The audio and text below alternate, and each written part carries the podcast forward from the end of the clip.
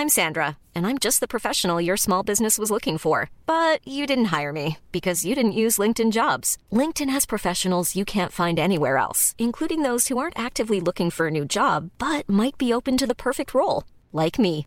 In a given month, over 70% of LinkedIn users don't visit other leading job sites. So if you're not looking on LinkedIn, you'll miss out on great candidates like Sandra. Start hiring professionals like a professional. Post your free job on linkedin.com/people today. Quasiment 20 heures sur CNews, le point sur l'information et ensuite face à Mathieu Bocoté.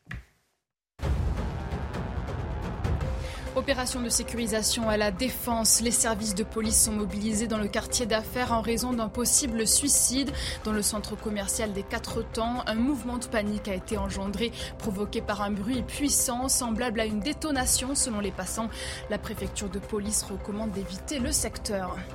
Selon l'un des passagers du véhicule de Pierre Palmade, l'humoriste aurait insisté pour prendre le volant malgré son état sous cocaïne. Sous bracelet électronique, Pierre Palmade est désormais assigné à résidence à l'hôpital Paul Brousse de Villejuif au sein d'un service d'addictologie. Et puis c'est une première, la Russie accusée par les États-Unis d'avoir perpétré des crimes contre l'humanité en Ukraine. Déclaration de la vice-présidente Kamala Harris qui prévient les responsables devront en rendre compte. En presque un an de guerre, les États-Unis ont répertorié plus de 30 600 cas de crimes de guerre commis par les forces russes. La police tue, assassin, vous me faites vomir. Voilà ce qu'on a pu entendre ces deux dernières semaines à l'Assemblée. Le rapport avec les retraites, allez savoir. En revanche, c'est à la gauche de la gauche de l'hémicycle que ces attaques ont fusé. L'intolérance d'une partie de la gauche est-elle sans limite? Où trouve-t-elle sa source? Dans les médias dans la rue peut-être. Élément de réponse avec Mathieu Boccoté. À la une également de Face à Boccoté, Vincent Cassel, attaqué par les wokistes convaincus pour misogynie. L'acteur français a eu le malheur de dire si les hommes deviennent trop féminins, il va y avoir un problème. Alors pourquoi ça dérange? Être un homme, le revendiquer, est-il devenu tabou? On en parle dans un instant. Enfin, ce samedi, Mathieu, vous recevez la philosophe Julia de Funès, auteur du siècle des égarés. Vous allez parler de l'identité, de la liberté et du travail. Voilà le programme. Ravi de vous retrouver, cher Mathieu euh, Boccoté. Merci, plaisir. plaisir. Merci d'être avec nous également, euh, Arthur de Vatrigan. Euh, on va commencer avec les sources de l'intolérance de la gauche. les dernières semaines ont été marquées par une manifestation décomplexée d'intolérance à gauche, à l'Assemblée, mais aussi dans la rue et dans la presse. Elle semble croire que les circonstances justifient qu'elle monte d'un cran.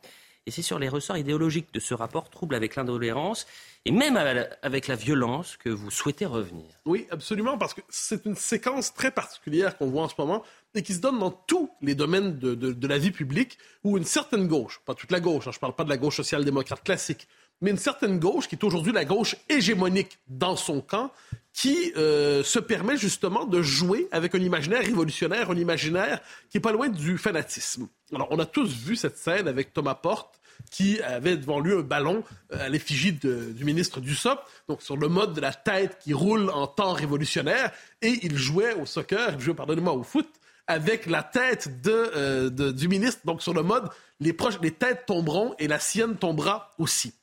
Mais de manière, ça c'est la rhétorique à l'Assemblée. On traite aussi les gens d'assassins, c'est sans limite, sans retenue. Mais un événement très particulier a eu lieu ces derniers jours et qui, euh, il vaut la peine d'y revenir, ça s'est passé à Marseille. Alors, Reconquête, le parti d'Éric Zemmour, veut ouvrir une permanence à Marseille. Il parvient de l'ouvrir. Un groupe de gauche, des groupes de gauche, en appellent à manifester pour empêcher finalement l'ouverture de cette permanence. 200 personnes sont rassemblées pour l'essentiel. Il y aura quelques interpellations. Qu'est-ce qu'on voit avec cette séquence? Une volonté très, très nette d'envahir les locaux s'il le faut, d'empêcher la tenue de l'événement s'il le faut, à tout de créer une forme de périmètre qui empêcherait à l'événement d'avoir lieu. Donc, autrement dit, en démocratie, le droit de se rassembler, il est élémentaire, le droit de tenir des associations politiques est élémentaire, mais cette gauche radicale dit non, vous ne vous rassemblerez pas. Et là, on pourrait dire normalement, c'est simplement des excités, des encagoulés, des, fous furieux malveillants qui se retrouveraient là, des, zombies agressifs. Non, il y a aussi, on a vu euh, sur une, chaîne, une autre chaîne info, un débat avec notamment un représentant, donc l'adjoint au maire, Théo Chalande, qui est chargé de la lutte contre les discriminations et qui explique que s'il y a de la violence à Marseille, elle est d'abord le fait de, des gens de tendance reconquête, ainsi de suite. Il s'agirait d'une violence contre les racisés et les femmes. Donc sachez, chers amis, que s'il y a de l'insécurité à Marseille, c'est de la tendance à la, c'est de la faute à la zémourie. Et là, je vais citer un passage, parce que pourquoi veut-il interdire avec d'autres, pourquoi voulait-il interdire avec l'autre cet événement? Je le cite. Pour que son discours soit le moins audible possible, parce qu'il n'est pas légitime, parce qu'en République, ni le racisme, ni le sexisme, ni l'homophobie n'ont de place dans cette République, et je crois que c'est le point de départ de tout contrat social. Et c'est là où Marseille est remarquable de savoir faire cela, de savoir se défendre. Alors, je précise que le, le monsieur en question reconnaît que l'événement, l'ouverture d'une permanence, c'est légal. C'est légal, mais c'est pas recommandable. Autrement dit, au-delà du droit, il y a la légitimité selon Théo Chalande. Et que nous dit-il? Nous dit-il il faut regarder la vidéo, c'est une espèce de, de, commissaire politique qui parle avec la voix monocorde du commissaire politique persuadé d'être porteur d'une vérité révélée et qui nous dit, je reviens, le droit, c'est un facteur mineur. C'est certes légal, mais c'est pas permis moralement. L'essentiel, la légitimité, c'est lui qui la fixe. Et ensuite, les trois concepts, sexisme, racisme, homophobie.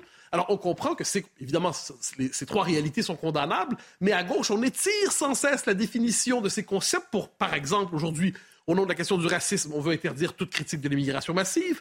Au nom de la critique du sexisme, on veut interdire toute critique du féminisme. Et au nom de la critique de la lutte contre l'homophobie, on veut interdire toute critique de l'idéologie du genre. Et Lorsque le dénommé Chaland dit que monsieur, le lutte contre la discrimination donne un exemple du racisme, et c'est notamment vouloir retirer une aide aux mineurs isolés étrangers. Ah ben, c'est assez fascinant, le racisme est rendu là. Donc qu'est-ce qu'on voyait dans cette manifestation, donc la manifestation en tant que telle, et ensuite sa défense médiatique? Euh, eh c'est une forme de haine inconsciente d'elle-même. On connaît la formule des révolutionnaires, pas de liberté pour les ennemis de la liberté. Mais aujourd'hui, on nous dit finalement, c'est au nom de la lutte contre la haine que nous nous permettrons nous-mêmes la haine. Et là, qu'est-ce qu'on voit? C'est une forme de fascination qu'on a vue ces dernières semaines avec euh, le film du Puy du Fou, mais pas seulement. C'est le retour à 93. On, on comprend que pour une partie de la gauche radicale, elle n'aime pas la révolution malgré 93 mais à cause de 93. Une partie de la gauche radicale aime la révolution parce que tout le monde juge ses débordements, parce que pour elle, c'est le moment où la violence maximale est permise, où les codes légaux tombent, où il est permis parce que j'ai le bien et que vous, avez, vous êtes le mal, parce que je suis la vertu révélée, je suis la vertu incarnée et vous êtes la lie de l'humanité, vous êtes un résidu à balayer, vous êtes un bois mort de l'humanité, il est possible d'en finir avec vous, de manière très concrète à l'Assemblée. Ce sont tous ces gens insoumis, ces insoumis qui disent jamais, jamais, nous n'accepterons même de toucher du bout des doigts les gens du Rassemblement national, comme si tous les Français qui avaient voté pour eux étaient aussi de sales lépreux. Cette intolérance, Mathieu, telle que vous la voyez, elle n'est pas euh, exclusive à la vie politique. Ah non, on la voit aussi dans les médias. Qu'est-ce qu'on a vu cette semaine dans l'IB une volonté, encore une fois, de salir, d'humilier, de souiller euh, la figure de Michel Houellebecq. Michel Houellebecq, grand écrivain, aujourd'hui écrivait avec une dimension prophétique, hein, qui a compris l'époque dans ses profondeurs. Vous savez, il y a des gens à gauche, j'appelle ça des commissaires politiques du journalisme de cas contact. Hein. C'est des journalistes qui sont là vous êtes ami avec cette personne, qui est ami avec cette personne, qui est ami avec cette personne, donc finalement, vous êtes, vous, êtes coupable de ce qu'aurait dit cette personne en dormant la nuit. Euh, c'est du journalisme, c'est très à la mode, c'est vouloir faire tomber des statues. On prend quelqu'un qu'on juge moralement inacceptable parce qu'il ne pense pas à gauche. Là, on va chercher à révéler sur lui les vers grouillants derrière la statue. On va chercher à l'humilier, on va chercher à le diaboliser. Et c'est ce qui va être, ça va être le cas avec Welbeck cette semaine. Dans l'IB, une volonté, en fait, d'abattre la statue Welbeck. Et je donne, le tweet, notamment d'une, commissaire politique qui se fait passer journaliste euh, comme journaliste sur Twitter. J'évite de donner son nom par politesse. Welbeck islamophobe, on le sait depuis toujours, mais il s'était assagi, avait anesthésié les élites. Hein. C'est les fourbes, il cache et réussit à endormir les élites. Le flop d'anéantir, roman sans polémique, et le Nobel qui lui a filé entre les doigts ont fait tomber les barrières. Autrement dit, il est tellement aigri qu'il redevient le méchant personnage qu'il est. Autre exemple, J.K. Rowling, euh, euh, dont le sort est assez intéressant. J.K. Rowling, c'est la figure, la mère de l'univers d'Harry Potter, qui est aujourd'hui diabolisée à répétition dans le monde anglo-saxon. Pourquoi? Parce qu'elle s'entête à croire qu'il ne suffit pas de se croire femme pour être femme. Parce qu'elle considère que être femme, c'est lié à un corps, une biologie, c'est lié à l'intégralité de l'être. Et si vous pensez comme ça, on vous accuse de transphobie. Et J.K. Rowling, aujourd'hui, au cœur d'une campagne de diffamation permanente pour chercher à l'humilier de toutes les manières possibles. Et encore une fois, Puis on voit c'est quoi le prix. Hein. Il y a le cas Rowling, elle a les moyens de se défendre mais ils n'ont pas tous les moyens de se défendre. Et vous comprenez, si vous êtes à l'université, si vous êtes dans les médias, si vous évoluez dans l'espace public, vous comprenez que si vous transgressez ce que la gauche radicale dit en ce moment, voilà ce qu'est le racisme, voilà ce qu'est le sexisme, voilà ce qu'est la transphobie, si vous transgressez la définition du moment, vous serez transformé en paria, vous serez ostracisé, vous serez transformé en infréquentable. Donc il y a encore une fois derrière ça une dimension profondément, je dirais, les sous-bassements idéologiques, c'est la certitude qu'a la gauche radicale d'avoir le monopole du vrai, du juste et du bien. Et si vous incarnez la figure rayonnante de l'humanité sur d'elle-même, devant vous, vous n'avez pas un contradicteur, vous avez un sous-humain, et tout est permis selon le cadre juridique, et on verra pour la suite. Mais cette intolérance, Mathieu, Mathieu est-elle exclusive à la gauche radicale? Et vous avez tout à fait raison de faire cette nuance. Il y a la gauche radicale qui la pratique de manière décomplexée, mm. parce qu'elle s'excite, hein. elle, je dirais qu'elle est érotisée à l'idée de voir une forme de chaos social où tout serait permis. Mais il y a aussi une gauche institutionnelle euh, de régime qui, elle aussi, croit à la légitimité de la censure. C'est pas donc c'est pas une violence cette fois-là, mais c'est une volonté de censure du contradicteur. Et vous me pardonnerez de revenir un instant sur Mme Rima Abdul-Malak, qui, avec sa menace de fermeture de deux chaînes de télévision, hein, on n'est pas au Tadjikistan, on n'est pas en Moldavie, on n'est pas dans une lointaine république soviétique oubliée où le pouvoir menace de fermeture des chaînes de télévision. On est simplement, aujourd'hui en France, pays démocratique, libéral, admirable, désiré à travers le monde, qui fascine à travers le monde, où la vieille logique révolutionnaire finalement commande aussi le comportement de ceux qui se disent centristes et où on dit finalement il est possible de, fermer une chaîne. Donc autrement dit, plus le régime, plus les élites en fait, plus les élites se sentent déconnectées, abandonnées par le peuple, plus ils se sentent dans une situation d'insularité sociale, plus ils se disent il faut être radical, il faut mater, mater, mater cette insurrection possible. Et de quelle manière on mate l'insurrection? On empêche tout autre discours sur la réalité que le nôtre. Arthur de Vatrigan sur cette intolérance à, gauche et pas seulement euh, à, la gauche de la gauche en quelque sorte bah, il y a, Vous savez, il y a deux types de personnes qui osent tout. Il y a les cons, comme l'avait révélé Ollard, puis il y a la NUPES. Euh, ils, sont assez, euh, ils sont assez fascinants. Quoi. La gauche, alors classique, on la connaît, c'est le bien, le vrai, le beau, et surtout cette aisance de ballerine russe qui lui permet de se compromettre partout sans jamais salir son slip. Mais bon, je dis pas que la gauche n'a jamais rien fait de bien, on ne va pas raisonner comme un gauchiste, mais si l'on tire le bilan du XXe siècle, euh, disons qu'il y en a qui ont fini dans les poubelles de l'histoire pour moins que ça. Euh, entre le liquide de champagne ouvert à Phnom Penh en 75 pour fêter les libérateurs qui vont zégouiller 2 millions de personnes après, en passant par la promotion de la pédophilie ou les, votes du projet de Laval en 40. Bon, le pédigré est assez chargé, mais au moins eux, cette gauche-là, n'en avaient jamais fait leur porte-étendard. Avec LFI et leurs alliés, là on passe à autre chose, c'est que les immondices, eux, les revendiquent ce qui est assez merveilleux. On a la groupie de Robespierre euh, qui revendique les populicides et la terreur. On a Fabien Roussel qui hésite à placer euh, Staline dans le camp des dictateurs alors que pourtant il a le record intergalactique du nombre de cadavres en peu de temps. On a le grand démocrate Mélenchon qui euh, admire Chavez et qui explique que la République c'est lui. Donc avec tout ça, on touche un peu le sublime. Et je ne parle pas de Sandrine Rousseau et de ses amis qui, dès qu'elles ouvrent la bouche, ont l'impression qu'il y a un sécateur à roupettes qui se remballe comme ça qui sort. Elles appellent ça la déconstruction.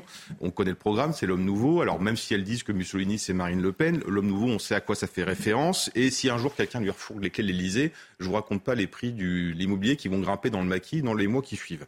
Bref, euh, Mathieu parlait de Michel Houellebecq et en fait Michel Houellebecq, ce qui est intéressant, c'est un cas assez fascinant. Pourquoi? Parce que Michel Houellebecq, c'est en fait regardez, c'est un peu l'ancienne idole de la presse de gauche malgré tout. Euh, et aujourd'hui, il est accueilli au bazooka dès qu'il ouvre la bouche ou qu'il sort un roman ou même un porno, comme si le porno était devenu le maître étalon de la morale de Libé et euh, des inrecuptibles. C'est une bonne blague. Mais en fait, le problème, c'est que, comme le définit très bien mon confrère, ami et journaliste Romaric Sangar, c'est Welbeck, c'est un révélateur. Et c'est là où c'est fascinant, parce que par son œuvre, il met un coup de projecteur sur ce que la plupart de nous reniflons sans trop comprendre. Et il a souvent été décrié pour ça. Hein. Euh, il a été traité de réactionnaire, d'islamophobe, mais quand même, la presse de gauche, souvent stalinienne, épargnait Welbeck. Pourquoi? Parce qu'il était plus intelligent, plus cultivé, plus fin, qu'il vendait beaucoup, euh, et qui en plus malheureusement, des attentats terroristes paraffaient chacune de ces dystopies sur l'islam à chaque fois. Donc c'est un peu compliqué de le critiquer. Sauf qu'aujourd'hui, là, c'en est trop pour la gauche. C'en est trop parce que Welbeck va trop loin. Euh, il commence à donner tort au réel, et ça, la gauche aime pas trop. Et donc, on sort l'artillerie lourde. Et donc, encore une fois, Welbeck, malgré lui, révèle la gauche qui perd un peu de son magistère moral. Et c'est là que ça devient intéressant. Voilà ce qu'on pouvait dire sur euh, les sources de l'intolérance à gauche. Passons à Vincent Cassel, qui a fait scandale sur les réseaux sociaux suite à un entretien au Guardian où il affirmait que si les hommes euh, deviennent trop féminins, il va y avoir un, un problème. Je cite Vincent Kessel. Et selon vous, Mathieu, avec cette simple déclaration, il vient de, toucher un des grands interdits de l'époque. Ah, mais absolument, c'est fascinant. C'est-à-dire, Vincent Cassel, je laisse de côté ses déclarations sur, euh, sais, qui s'appelle le Tate, qui me semble une figure effectivement toxique du débat public. Donc, je, laisse ça de côté et je m'intéresse au personnage Cassel lui-même. Enfin, à la déclaration de Cassel. Qu'est-ce qu'il nous dit tout simplement? Il ose nommer le tabou, c'est qu'aujourd'hui, l'homme est la figure conspuée. L'homme est la figure diabolisée.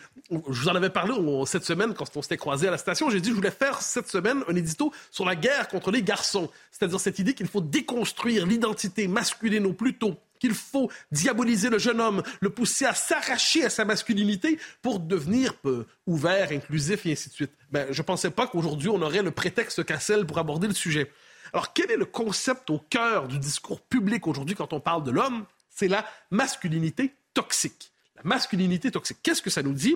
Ça nous dit que l'ensemble des vertus qui étaient autrefois masculines sont aujourd'hui diabolisées. Le courage, hein, le courage soit civique ou physique qui a permis à certains moments de défendre la démocratie, la nation dans l'histoire, le courage devient violence.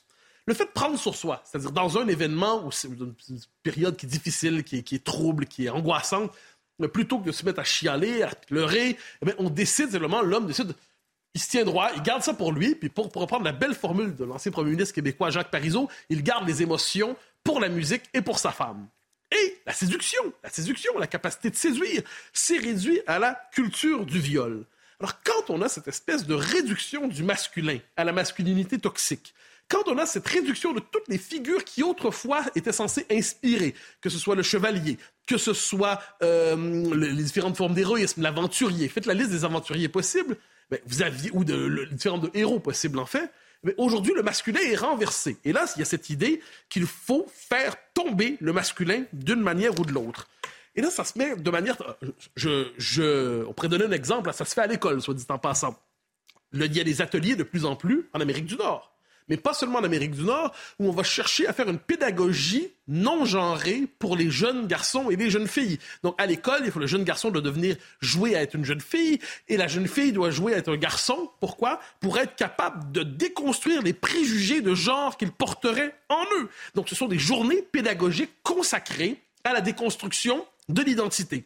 Il y a aussi le contrôle de l'énergie du jeune homme à l'école, qui sont sous Ritalin, on dit chez nous, Ritaline, je crois, on dit chez vous. Donc, le contrôle pharmaceutique des émotions du jeune homme, ce qui était autrefois vu comme une marque de vitalité.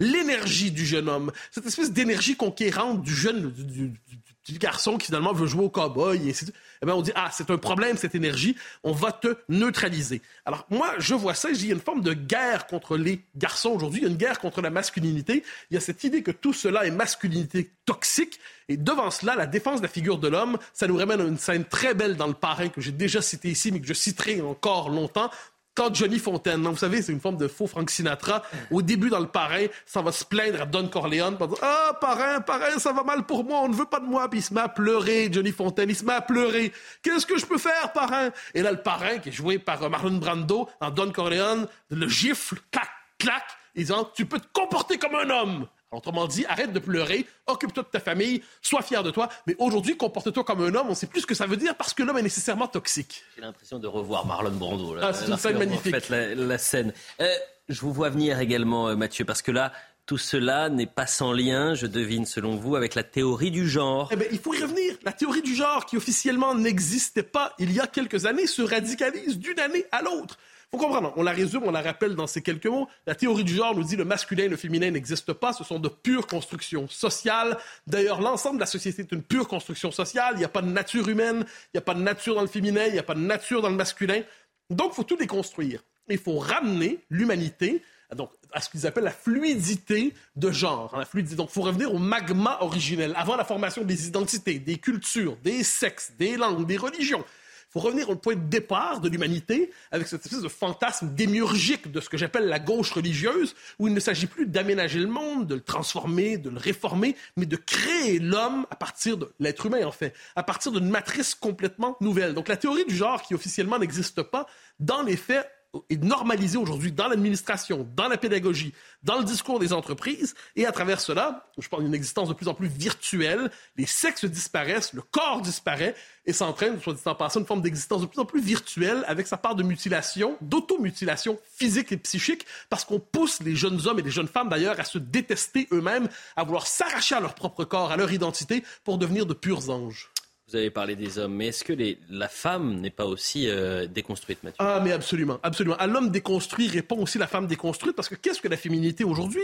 On va nous expliquer qu'en fait, elle est soumission et aliénation. Le désir d'être belle, le désir de séduire. Puis soit en passant, la féminité, c'est large. Ça, ça, va de Jeanne d'Arc à, euh, à, Bonne Mine, en passant, il y a plusieurs images possibles, et elle a, il y a plusieurs visages désirables de la féminité. Mais aujourd'hui, hein, c'est de, de Falbala à Bonne Mine, faites la liste des images dans la bande dessinée. Or, qu'est-ce qu'on voit aujourd'hui? Même la féminité devrait se déconstruire. Hein. C'est la célébration du trans, la célébration de l'androgyne, la célébration du non-genré, la célébration de ce qui n'a plus rien à voir avec la nature des sexes. Et ça, ça s'incarne dans la culture populaire des derniers jours. On a vu la mort de Raquel Welch, et là, on a vu ça pour se dire, il était une fois une beauté naturellement contemplée et désirée. Et là, on voit ce que devient Madonna dans la culture populaire, qui devient finalement, qui passe dans le domaine du post-humain, qui passe dans le domaine du, de, de, dans la, modification même du rapport au visage. Alors, à travers tout ça, qu'est-ce qui... ensuite, c'est une idéologie. C'est une idéologie, bien sûr, parce que le monde réel continue d'exister. Mais puisqu'il n'est plus symbolisé par la culture, mais qu'est-ce qui reste du masculin? Lorsqu'on a perdu la capacité de construire culturellement, euh, culturellement la masculinité. Il reste une forme de virilité primitive qui s'exprime dans le porno notamment. Et qu'est-ce qui reste du féminin quand on a sacrifié justement la culture, les formes de travail de, de civilisation, bien une forme de féminité bimbo qui, elle aussi, se donne dans le porno. À travers tout ça, néanmoins, les êtres humains, les hommes, les femmes parviennent de moins en moins à se désirer. Ils sont de plus en plus connectés à une sexualité virtuelle, dénaturalisée, dénaturée, désincarnée. Donc, à travers tout ça, des sexes qui ne se désirent plus, des sexes qui ne savent plus qu'ils existent. C'est une culture de mort qui se dessine et on ose appeler ça euh, émancipation. Arthur de Vatrigan, vous n'êtes pas un homme déconstruit, que sage je, Pas que je sache, euh, j'ignorais de le savoir. Euh, vous savez, à chaque début d'année, la tradition veut qu'on adresse ses vœux. Et euh, c'est assez euh, exercice assez fastidieux parce que généralement le 1er janvier on a la gueule de bois et je sais pas pour vous mais en 2023 j'avais l'impression d'avoir passé une année encore plus brutale comme si j'étais séquestré par euh, Mona Chaunet, Alice Coffin et Sandrine Rousseau pendant un an, au euh, genre de choses qui vous rend le goulag sympathique. Et donc les seuls vœux que j'avais c'était plus de Belmondo et moins de Rousseau. Euh, pas que pour emmerder les féministes, néo-féministes constipés, c'était parce qu'il y avait deux raisons qui me paraissaient importantes. La première, c'est que en 2023, l'année s'est annoncée brutale, elle se confirme, et pour ça, pour s'en sortir un minimum, je pense qu'on avait besoin d'émancipation, mais la vraie, pas la fausse qu'on nous vend, de rêver et un peu d'idéal. Et la seconde, c'était qu'on savait qu'on allait donc déconstruire le réel, mais c'était une spécialité de la gauche, mais là on commençait à s'attaquer à nos références et aussi à saloper nos rêves, et c'était un peu embêtant. Euh, parce qu'en fait, qu'est-ce que c'est que l'attaque de la masculinité? C'est la volonté de gommer toute norme. Sauf que sans norme, il n'y a plus de commun. C'est-à-dire plus d'idéal. Et sans commun, on est en fait finalement que des zombies. Parce que la masculinité, pardon, c'est pas un truc qui existe comme ça, c'est un truc qui existe en miroir. C'est quelque chose qui existe aux yeux d'un homme ou d'une femme. Je vous raconte une petite anecdote rapide. Sean Connery, que Mathieu aime beaucoup, vous savez, quand il a été casté pour James Bond, qu'il a fait découvrir, euh, personne n'en voulait. Quoi. Les producteurs en voulaient, mais Ian Fleming, le créateur de James Bond, n'en voulait pas. Et c'est Madame Fleming qui lui a dit écoute, prends-le, il a le charisme sexuel requis. Le truc qu'Alice Coffin pourra jamais comprendre. Et ça veut dire quoi? Ça veut dire tout simplement que quand vous êtes une femme, globalement, évidemment, bah vous rêvez euh, d'avoir euh, Sean Connery comme amant quand il est James Bond, vous rêvez d'avoir Sean Connery comme euh, époux quand il est dans la poursuite d'Octobre Rouge, ou comme papa dans The Rock. Bah, pour les garçons, c'est pareil. Vous avez envie d'être Sean Connery dans L'homme qui a voulu être roi quand vous avez 20 ans, et puis vous avez envie d'être Malone dans Les Incorruptibles quand j'en avais 60. En fait, ça s'appelle l'héroïsme. Avant l'héroïsme, vous savez, c'était mourir comme Roland en sonnant le corps. Aujourd'hui, on nous explique que euh, l'héroïsme, c'est faire un coming out sur sa transidentité sur grand écran, ou incarner Cédric Héroux qui ouvre les portes de la vallée de la Roya.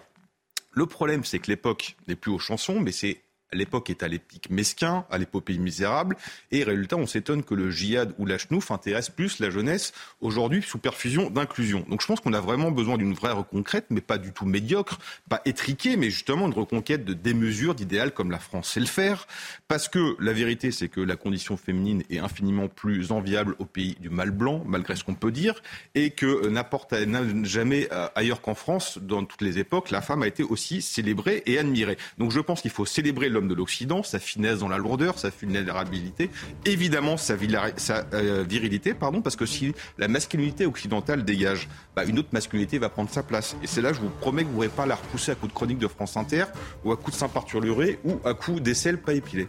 Mathieu Boccoté, en 30 secondes. Un, dernier mot, en fait, simplement. Je faisais la liste des figures féminines. Évidemment, je faisais référence à la culture de la bande dessinée en parlant de, de, Bonne Mine, Falbala. Mais si je peux me permettre d'autres figures qui sont nécessaires, Simone Weil, Anna Arendt, on pourrait multiplier chez les philosophes aujourd'hui, Bérénice Neuve, et on recevra une philosophe remarquable tantôt. Pour simplement dire que les figures féminines existent dans notre culture, sont nombreuses, et que je précisais simplement avec cette idée que ça ne voulait pas dire que cette espèce de qu'il fallait déconstruire le féminin pour arriver à une féminité véritablement émancipée. Et vous dernière réflexion. Vous recevez une femme dans un instant.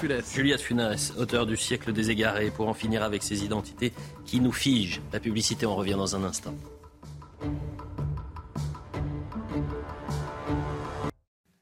« 20h30 sur CNews, le point sur l'information, et on reprend face à Bocoté.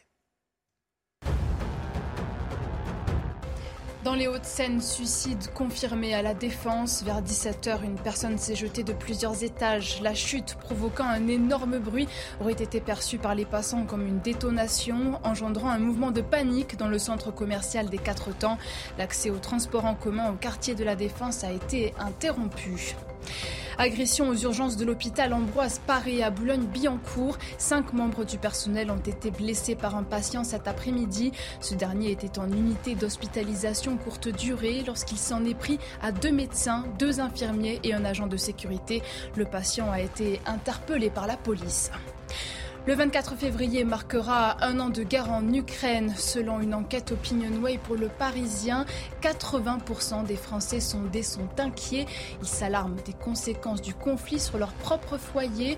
par ailleurs, 77% redoutent une troisième guerre mondiale. La crainte d'un risque nucléaire demeure également. La seconde partie de Face à Bocoté, toujours avec Mathieu Bocoté, bien sûr, Arthur de Vatrigan. Et Mathieu, vous recevez Julia de Funès. Bonsoir, Julia, vous êtes euh, auteur du siècle des égarés. Pourquoi vous avez reçu Julia de Funès, Mathieu? Alors, elle nous propose une réflexion dans son dernier ouvrage sur le concept d'identité qui est central aujourd'hui dans la vie politique, mais elle a mené aussi une réflexion au fil du temps sur le rapport au travail. Et Dieu sait qu'avec les, le débat qui traverse, qui traverse la France aujourd'hui sur le rapport au travail, c'était une évité de choix. Julia de Funès, bonsoir. Bonsoir, Mathieu. Alors, question première. Il y a le débat sur les retraites, mais le débat sur les retraites s'est transformé au fil des semaines en deux débats sur le malaise au travail, le mal-être au travail, le rapport au travail dans la société française, mais probablement plus largement. Est-ce qu'on peut dire que ce débat couvait depuis longtemps dans la société française par rapport à la part d'aliénation nouvelle qu'il y a au monde professionnel. Oui, c'était très euh, frappant même avant la période Covid. Moi, j'étais quotidiennement dans les entreprises et on demandait déjà beaucoup de conférences sur le sens du travail, etc. Donc je crois que c'est une force structurelle que le Covid a amplifiée, évidemment, puisqu'on s'est tous posé la question de à quoi je sers si on n'était pas des métiers dits de première ligne, etc. Et puis là, la réforme qui fait du travail une valeur cardinale. Or, on voit très clairement que c'est plus du tout euh, concevable comme une valeur cardinale. Et c'était d'ailleurs, on a raison de ne pas le concevoir comme une valeur, parce que si si, euh, euh, une valeur, c'est ce qui vaut par soi, c'est ce qui vaut en soi et qui n'a pas de prix. Euh, la générosité est une valeur, l'amour est une valeur, mais le travail a un prix. C'est pour ça qu'on travaille, c'est pour être payé. le premier besoin, c'est bien celui-ci. Donc s'il a une valeur marchande, c'est que ce n'est pas une valeur morale, c'est qu'il n'est pas une valeur. Or, faire une réforme sur une valeur qui n'en est pas, en fait, c'était un pari raté d'avance. Mais vous dites que ce n'est pas une valeur en soi. Cela dit, cela dit, depuis, on pourrait dire, la nuit des temps, une formule exagérée, il y a cette idée que le travail permet à l'homme d'être maître de sa vie, d'assurer la, protection des siens, et qu'il s'accomplit aussi dans le monde, non seulement sur le mode du loisir, justement, mais de la, il participe à la construction du monde par son travail. Est-ce que ça voulait, est-ce qu'il n'y a pas une une forme de valeur intrinsèque au fait de participer au monde de cette manière euh, Que le travail ne soit pas une valeur, ça ne veut pas dire qu'il n'a pas de valeur et euh, qu'il n'est pas essentiel, bien sûr, à l'accomplissement de l'homme, à tout ce que vous voulez. Mais on remarque très clairement que depuis quelques années, depuis des générations, le travail était devenu une finalité en tant que telle. Euh, je ne sais pas comment vous avez été éduqué, mais moi, avoir un travail, c'était un bon travail, c'était réussir ma vie sociale et on insistait beaucoup sur le travail. C'était un des buts de l'existence. Et c'est ce paradigme-là qui est en train de changer. Aujourd'hui, pour que le travail fasse sens, il faut qu'il concède à n'être qu'un moyen au service d'autre chose que lui-même. Ça peut être un salaire, ça peut être nourrir ses enfants, s'acheter une maison, tout ce que vous voulez. Mais si, le paradoxe est le suivant, si on ne le pense plus comme un moyen, mais qu'on continue de le penser comme une finalité en tant que telle, il perd absolument tout son sens. Et c'est ce qui est euh, remarquable dans, dans les existences aujourd'hui. Je ne crois pas à la grande démission ou à la flemme des plus jeunes, comme on l'invoque souvent en disant les plus jeunes générations ne veulent rien faire. Je crois que c'est ne rien comprendre, euh, tomber dans cette moralina, c'est ne rien comprendre au changement de place dans la vie des gens qu'occupe aujourd'hui le travail, qui n'est plus une finalité, mais un moyen. Et qu'est-ce qui est à l'origine de ce basculement du rapport au travail? Mais je crois que c'est les générations progressives qui nous acculent à repenser notre modèle. Et quand on, on a des enfants qui nous ont vus travailler euh, tout le temps et perdre, comme on dit facilement, perdre sa vie à vouloir la gagner, euh, forcément, il y a un décalage et on se re-questionne. et euh, là, les plus jeunes générations nous nous, forcent à repenser ce, ce modèle-là, ce paradigme-là. Alors, vous avez utilisé une formule qui est très présente en ce moment. On parle du sens du travail. Il euh, n'y a, pas quelque chose un peu d'étrangement technocratique dans cette idée qu'on pourrait redonner du sens au travail par tel ou tel atelier, par tel on, on, une espèce de volonté d'injecter du sens à la seringue, comme si en tant que tel, c'était un, environnement tellement déshumanisé, mécanisé, bureaucratisé, qu'il fallait donner un sens artificiel pour permettre aux gens de ne pas flancher complètement. Mais c'est très lié à ce qu'on disait juste avant, c'est-à-dire comme le travail devient un moyen, il faut absolument trouver un sens, c'est-à-dire une extériorité. Quand une de nos activités a du sens, c'est qu'elle répond à autre chose qu'elle-même. Et euh, je le concède volontiers, il y a quelques années encore, il y a six ou sept ans, je regardais avec un peu de, de scepticisme euh, et de cynisme cette question du sens en me disant c'est du marketing éthique, mais franchement, euh, la performance est l'unique sens de l'entreprise. Et c'est une énorme erreur de raisonner comme je raisonnais il y a six ans encore aujourd'hui, parce qu'on voit très clairement dans les entreprises qui parviennent à attirer, à recruter, fidéliser, j'en parle plus, ça marche plus, mais en tout cas attirer, recruter, sont celles qui ont une raison d'être, comme on dit maintenant, parce que le sens va être remplacé par l'expression euh, est remplacé par l'expression raison d'être, ont une raison d'être, qu'elle soit environnementale, humanitaire, sociétale, peu importe, mais qui ont une raison d'être très forte. Pourquoi ça marche ce sens-là? Je crois que c'est un des seuls, parce que je ne crois plus du tout aux valeurs de l'entreprise, à la culture de l'entreprise. Ça constitue plus un sens pour les salariés, et ça ne l'a jamais constitué. Mais on avait l'hypocrisie de dire que ça nous motivait à une certaine époque. Aujourd'hui, on est dans un tel culte de l'authenticité qu'on ose, qu'on ose dire que de toute façon, les valeurs de l'entreprise, on n'en a rien à faire. En gros, je schématise un peu. Mais ce qui marche, c'est la raison d'être de l'entreprise. Pourquoi cet idéal commun euh, fonctionne, c'est parce qu'à mon sens, c'est un des seuls qui rehausse l'individu. Les, individus sont fiers lors d'un dîner de dire bah, moi, mon entreprise, elle a un impact environnemental ou en bossant dans cette boîte-là, j'ai quand même un impact sur euh, cette problématique-là. Donc en fait, ça marche ce sens-là parce que ça rehausse l'individu. Mais je ne crois pas que le sens soit. Euh, une idole. Et je crois qu'aujourd'hui, c'est un impératif, c'est rentable pour les entreprises d'insister, de travailler leur question de, leur raison d'être. Mais est-ce qu'il n'y a pas un, temps, je dirais, le risque d'idéologisation de l'entreprise ainsi? Dire parce que les discours à la mode changent. Euh, en 2019, 2018, ça va être l'environnement. À partir de 2020, c'est la question du racisme systémique à cause des événements l'événement Floyd aux États-Unis. Demain, j'ignore ce que ça sera, mais est-ce qu'il n'y a pas un risque que les entreprises, pour être capables de s'accorder à l'idéologie dominante, finalement, euh, empruntent le sens médiatiquement dominant du moment à modifier ça ensuite au fil des, au fil des modes. Mais je ne crois pas que ce soit une idéologie, le sens. Et pourtant, vous, vous me connaissez un peu, je suis très critique sur les normes euh, procédurales dans les entreprises. Et mon Dieu, elles sont ensevelies de ça. Mais le, la raison d'être, je ne crois pas que ce soit une idéologie parce que concrètement, il y a une, un impact dans le réel. C'est quand elles n'en ont pas, les salariés ne, sont, ne viennent pas. Enfin, c'est une source de motivation, d'attractivité euh, forte. Donc je ne crois pas que ce soit une idéologie. Euh, et j'ai oublié. Je, je, je vais vous donner un exemple en fait. Oui maison d'édition, par exemple. Il y a un auteur qui s'appelle Jordan Peterson, qui est très connu dans le monde anglo-saxon, euh, et une maison d'édition qui dit euh, les employés de la maison d'édition, nous, on est au service de valeurs d'inclusion, d'ouverture, de tolérance. Cet auteur est étranger aux valeurs que nous voulons porter comme entreprise. Est-ce que ça, c'est pas un risque de dérive, justement? Ah si, mais j'assimile pas les problématiques que vous mentionnez d'inclusion, de diversité avec la question du sens. Pour moi, c'est deux choses complètement différentes. Et on se rend compte sur la question du sens, c'est ça que je voulais dire tout à l'heure, ça m'a échappé, mais qu'on on, on arrive à, une, un âge de notre pays où l'économie, sans, si je prends l'écologie comme raison d'être, par exemple, sans écologie devient insensée. L'écologie sans économie est impuissante aussi. Donc on voit bien qu'il faut euh, poser une euh, finalité, un sens à notre capitalisme, à notre, à notre mode de fonctionnement. Et sur les problématiques diversitaires et inclusives, alors ça, oui, je vous rejoins, il y a une grande part d'idéologie euh, dans les organisations, mais pour moi, c'est un peu décorrélé de la question du sens.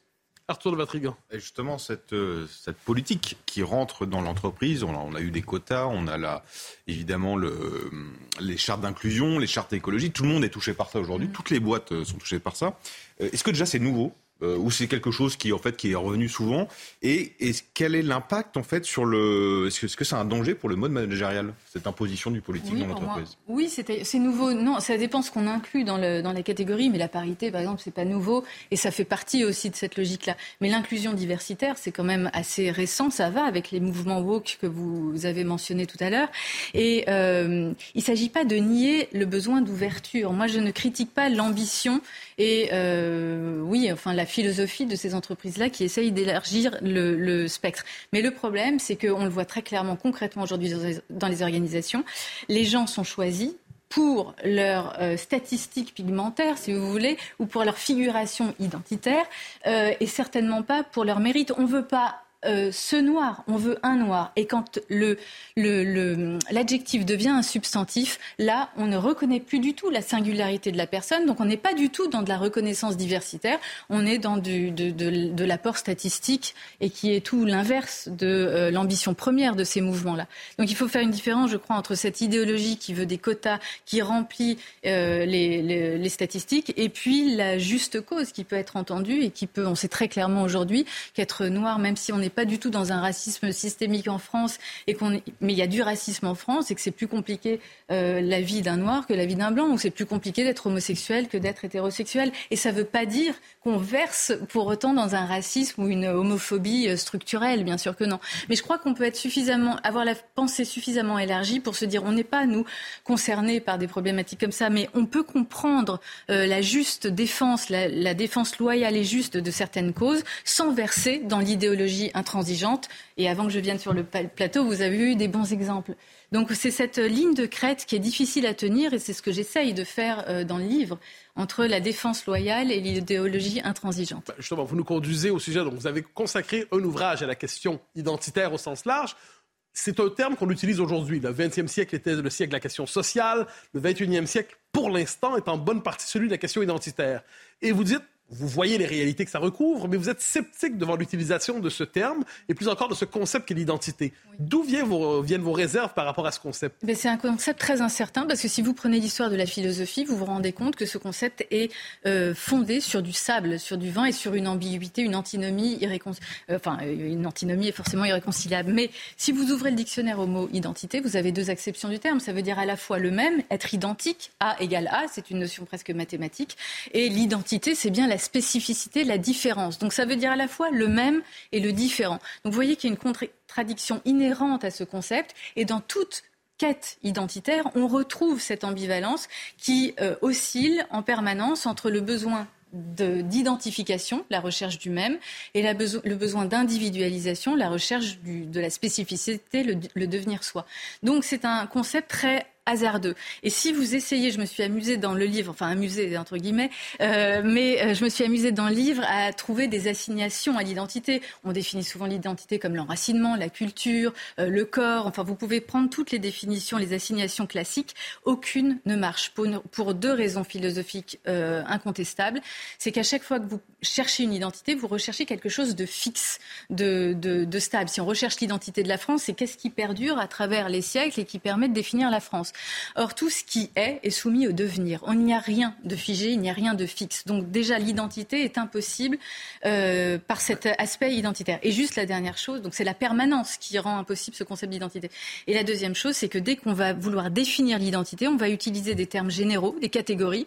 Si je définis euh, votre identité, que je dis vous êtes gentil, vous êtes euh, journaliste, vous êtes euh, ce que vous voulez. Vous, voyez à chaque fois, j'aurais pu prendre d'autres choses, mais là je, on se connaît pas. C'est euh, eh bien, vous voyez que ce sont des catégories, des généralités. Or, chercher une identité, c'est chercher une spécificité. Donc, jamais une généralité ne permet de parvenir à une spécificité. Et pourtant, et pourtant, l'époque est habitée par ce désir d'identité, de continuité historique des peuples. Vous nous dites, par exemple, le, le, monde est soumis à la loi du devenir, on ne se baigne jamais deux fois dans le même Bon, donc il n'y a pas d'être, il n'y a que le devenir, ou l'être et le devenir.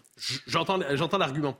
Mais est-ce qu'on ne peut pas répondre que néanmoins, il existe une telle chose qu'une continuité historique, une capacité de se reconnaître dans un monde qui est, qui est marqué sous le signe non seulement de continuité, mais d'un désir de continuité. Et on peut aussi devenir étranger en son propre pays. Quand la composition démographique de son pays change complètement, quand ce qu'on reconnaissait comme étant les valeurs légitimes sont inversées, et tout ça très rapidement. Est-ce que le concept d'identité ne permet pas néanmoins de nommer ce désir d'enracinement, ce désir de permanence, euh, qui, quoi qu'on en dise, est, inscrit dans la nature humaine. Oui, vous avez raison. Euh, vous avez tout à l'heure, juste une petite parenthèse, après je réponds à la question. Vous avez cité Simone Veil, l'enracinement, c'est quand même un délit. Eh bien, euh, la première partie, euh, ça s'appelle les besoins de l'âme. Il y a tout sauf l'identité. C'est quand même paradoxal. Mais... Parce que ce n'était pas le langage de l'époque. Non, mais ça, non, mais vous. Parce qu'on n'avait peut-être pas besoin d'utiliser le. D'identité. Mais sur l'histoire, non, non, je vous assure. Et euh, le, sur l'histoire, vous avez tout à fait raison. Je ne dis pas, et je suis pas du tout pour dire que tout est devenir, tout est évanescent dans cette philosophie pseudo-bouddhiste. C'est pas du tout mon point. J'insiste beaucoup sur le sentiment de soi et donc un sentiment identitaire absolument nécessaire. L'histoire est constitutive. Il ne s'agit pas de nier, de nier cet aspect d'enracinement et d'histoire. Mais euh, vous savez, c'est Finkielkraut qui a une bonne formule euh, dans l'identité malheureuse, je crois, qui dit euh, l'histoire, la culture, c'est le nous dans le jeu. Euh, donc on ne peut pas définir non plus le soi par ce qui n'est pas soi. Mais évidemment qu'on procède de l'histoire, mais l'histoire est un point de départ, c'est pas une ligne d'arrivée. On ne peut pas faire de notre passé un avenir, on ne peut pas faire de notre passé une, projection. Donc j'adore la phrase de René Char qui résume un peu cette idée. Ça veut dire qu'il faut, bien sûr qu'il y a l'être, qu'il y a l'histoire, qu'il y a l'enracinement, mais il n'y a pas que ça non plus. Notre héritage n'est précédé d'aucun testament. Elle est magnifique cette phrase, elle résume tout. Et c'est exactement la même chose. Je fais un parallèle sur l'être euh, et le devenir. Je ne suis pas pour, du tout dans l'optique, et ça c'est l'optique woke, de dire il n'y a que le devenir. Et finalement, il n'y a pas d'être substance. Sur les problématiques d'homme-femme que vous avez mentionnées, c'est exactement ça. Est-ce que je suis un homme Est-ce que je suis une femme? Si j'ai décidé d'être un homme ou une femme, je le suis. Donc euh, je, je pense que l'erreur vient de cette... Il faut penser ensemble le mot être, c'est-à-dire qu'il y a un être substance, il faut rester aux prises avec le réel, et un être devenir. Traduisons ça politiquement un instant, si je peux me permettre. Oui beaucoup de gens aujourd'hui vont voter en se disant la France n'est plus la France et je dois voter pour qu'elle le redevienne. Cette phrase, pour vous, a-t-elle un sens? Aucun. Parce que si je leur demande de définir la France, je comprends le ben, sentiment. imaginons que la France devienne à 80% musulmane dans un siècle, par exemple. Que la France soit culturellement africanisée dans un siècle. Euh, est-ce que la France serait encore la France pour vous? Ben, Ce sera la France, puisque c'est la France. Donc il n'y a pas de problème. Sauf qu'elle est, indé... Ben oui, sauf qu'elle est indéfinissable. S'ils si, disent la France n'est plus la France, quelle image avait-il de la France antérieure? Et là, on va arriver sur les apories euh, du concept qu'on ne pourra pas définir. Mais je comprends ce sentiment. Et donc j'insiste sur le besoin d'un sentiment collectif, d'un sentiment d'un nous. Mais je... la thèse du livre, c'est de dire, en gros, si on veut retrouver un sentiment identitaire, il ne faut pas passer par le concept d'identité. Et le collectif, vous savez, un exemple. J'ose un truc politique, c'est pas tout à fait mon genre, mais euh, vous savez, euh, avec le, Zemmour, le phénomène Éric Zemmour finalement qui a vraiment euh, monté, je trouve qu'il avait fait appel à ce besoin de sentiment d'identité, de retrouvailles avec la France. Et au moment où il a voulu dire, bah, finalement, la France, c'est ça, on ferme à l'Ukraine, etc., tout s'est effondré. C'est-à-dire que dès qu'on veut préciser ce sentiment identitaire par l'identité, on achoppe et euh, on se fourvoie. Donc pour moi, le sentiment collectif, par exemple, bah, c'est si vous dites, voilà, l'identité de la France, c'est ça, rassemblons-nous derrière cette idée-là, ça ne marchera pas parce qu'on n'aura pas une idée commune. En revanche, une émotion, la conscientisation d'un risque, s'il y a un attentat demain, vous allez voir que le pays, évidemment, est très solidaire et qu'il y a un sentiment d'unité nationale. Donc je crois beaucoup plus à l'émotion, au collectif, à la conscientisation d'un risque pour rassembler un peuple qu'à une étiquette identitaire qui ne fonctionne jamais. Arthur Vatrigan. Je vais faire le lien avec votre précédent livre, euh, avec le, sur tout votre travail sur le bonheur. Justement, on parle beaucoup de sentiments. Mais est-ce que c'est pas ça le problème, ou en tout cas le, point de départ de ces changements C'est qu'on est passé, en Occident du moins, une quête de la vérité, qui était le point de départ de tout occidentaux, français, voilà, à une quête du bonheur qui est forcément individuelle. Est-ce que le bonheur a remplacé la vérité? Et dans ces cas-là, moment, tout peut être que dilué, parce que son bonheur, chacun peut le trouver en fonction de son moment, en fonction de son besoin euh, d'aujourd'hui, qui ne sera pas le même que celui d'hier et de demain.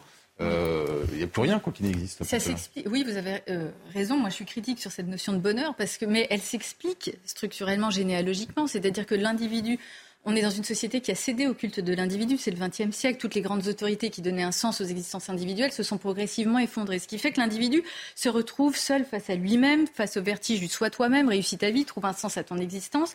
Et si l'individu devient la valeur cardinale, eh bien, les questions essentielles deviennent celles de son identité, de son bonheur et de sa santé. On l'a vu avec la période Covid. On le voit avec l'hégémonie de la notion de, bonheur euh, qui traverse toutes les sphères, y compris l'entreprise euh, énormément.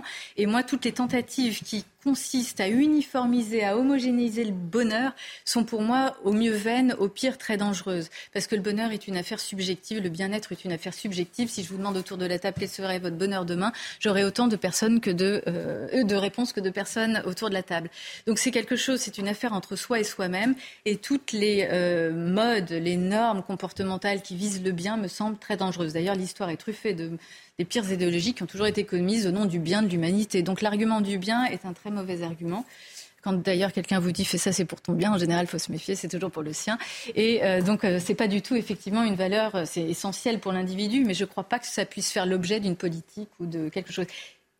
Et non, et juste un dernier point. Alors sur le sentiment, vous avez raison. Je trouve qu'il y a une inflation du sentimentalisme. Tout doit être émotion. C'est pas du tout ce dans quoi je verse. Mais néanmoins, on voit que euh, avec la réforme des retraites, c'est très frappant. Dès qu'on ne fait pas, qu'on ne touche pas un sentiment, une passion humaine, on n'arrive à rien. On arrive à un discours technocratique qui ne parle absolument à personne. Les guerres, c'est exactement la même chose. On ne fait pas une guerre pour un intérêt rationnel, pour le prix du, pour le cours du pétrole ou le prix des matières premières. À chaque fois, et d'ailleurs, il y a souvent une composante identitaire. On, part en guerre pour défendre un, un territoire, une religion, un langage, tout ce que vous voulez. Mais c'est beaucoup plus passionnel que ça. Donc, sans tomber dans le sentimentalisme, les fusions sentimentales sentimentale euh, qui, euh, qui, euh, qui est très, très présente autour de nous.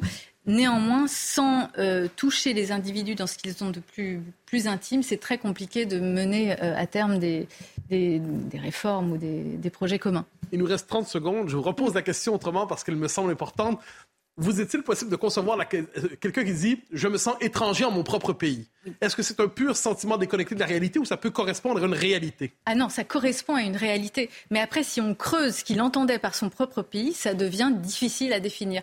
Et un si pays. Je vous dis, l'identité, c'est pas une liste d'épicerie qu'on peut cocher un à la suite, mais ça réfère à quelque chose que l'on nomme imparfaitement par le concept d'identité. Oui, un sentiment collectif, un sentiment d'un nous. Et ça, je suis, euh, je suis euh, tout à fait d'accord. On le ressent. On, voit très bien qu'entre euh, enfin, entre il y a 20 ans et aujourd'hui, je suis plus dans le même pays. Donc c'est une réalité. Je le nie pas du tout. Mais dire c'est plus l'identité de la France, là, je ne bascule pas dans cette proposition-là. C'est la France et c'est l'évolution de la France comme disent les Anglais, agree to disagree. Merci beaucoup, Merci euh, beaucoup Julia Dufinesse. Et je rappelle votre euh, ouvrage, euh, Le siècle des égarés, pour en finir avec ces identités qui nous figent. Merci à tous les deux. Arthur de Vatrigan, la une de l'incorrect. Urgence. sur l'hôpital. L'hôpital, avec cet article de Rémi Carlu. Formidable. L'info se poursuit sur CNews.